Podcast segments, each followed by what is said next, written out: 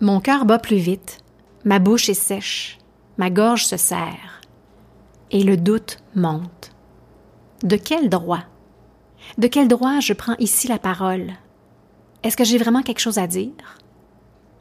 Quand j'ai parlé de mon projet de podcast à une amie, elle m'a fait un drôle d'air. Puis elle a dit Waouh, t'as du courage.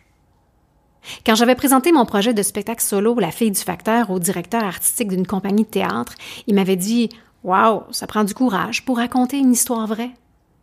Pourquoi toujours cette notion de courage évoquée quand on annonce qu'on va prendre la parole, qu'on va dire je? Est-ce qu'on dirait la même chose à un homme? De tout temps, les femmes ont été poussées au silence.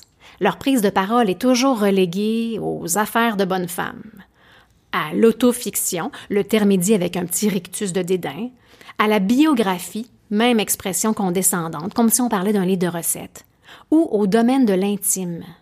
L'intime ne pouvant jamais, bien sûr, être synonyme de littérature ou d'œuvre d'art. Alors, à chaque fois que les battements de mon cœur s'accélèrent, que mon souffle se loge dans le haut de ma poitrine, que des sueurs froides m'envahissent, à chaque fois que je remets en doute ma prise de parole, je dois me marteler ces mantras dans tout le corps. Le personnel tend vers l'universel l'intime et politique. Je suis José Thibault et vous écoutez Le Bocal.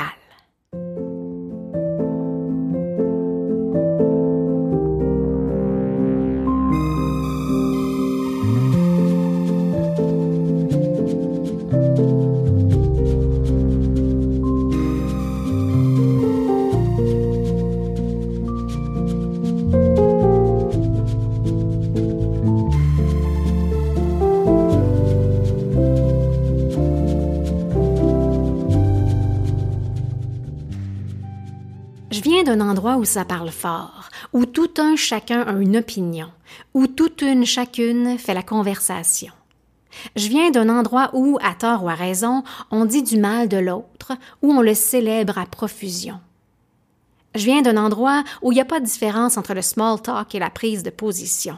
La madame à l'épicerie vous fera savoir qu'elle aime pas les champignons. Le monsieur dans les lignes ouvertes vous criera que le coach est pas bon. On vous dira ce qu'on pense de tout, même si c'est pas de vos oignons. Je viens d'un endroit où on parle parfois pour ne rien dire.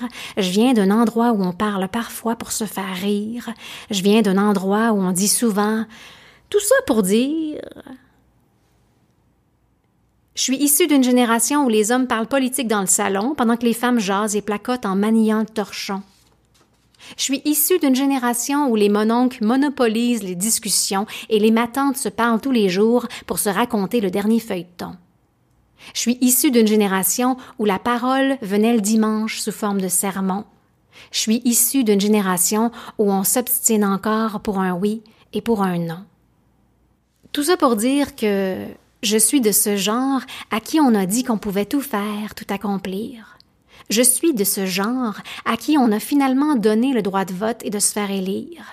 Et malgré tous nos diplômes, nos expériences professionnelles, notre éducation, nos récits de vie, notre poésie, notre intelligence, notre dévotion, je suis de ce genre qui se fait encore interrompre dans les talk shows à la télévision.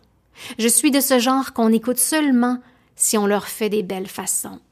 Je suis de ce genre à qui on dit de se calmer si on montre trop d'émotion. Je suis de ce genre à qui on dit de sourire si on fronce un peu trop le front. Je suis de ce genre qu'on ne va jamais élire, même si on a tout ce qu'il faut pour la position. Je suis de ce genre qu'on va faire taire à coups de retour de bâton. Et pourtant maintenant, on a plein de nouveaux canaux de communication, forums, réseaux sociaux, communautés en interaction, démocratisation des mécanismes d'expression, accessibilité aux technologies de médiatisation. Tout le monde peut ajouter son petit grain de sel à la salière déjà trop pleine. On peut dire, médire, prédire, élire, salir, tout ça sous le sceau de l'anonymat.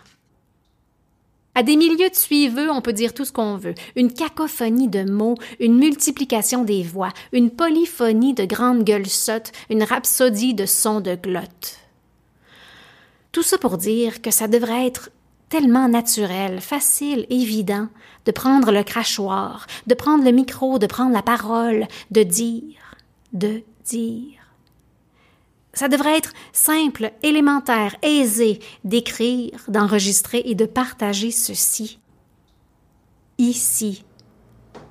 Et pourtant, parce que tout ce que je fais, depuis ma silencieuse enfance, le nez dans les livres, depuis ma timide adolescence, un pied dans le théâtre, depuis ma dépressive entrée dans l'âge adulte, la tête en exil, depuis ma voyageuse jeunesse, le corps en scène, et encore maintenant, dans la quarantaine gueularde, le cœur dans le récit de soi. Tout ce que je fais, c'est pour ça. Tout ça pour dire. Tout ça pour dire. Dire. Dire.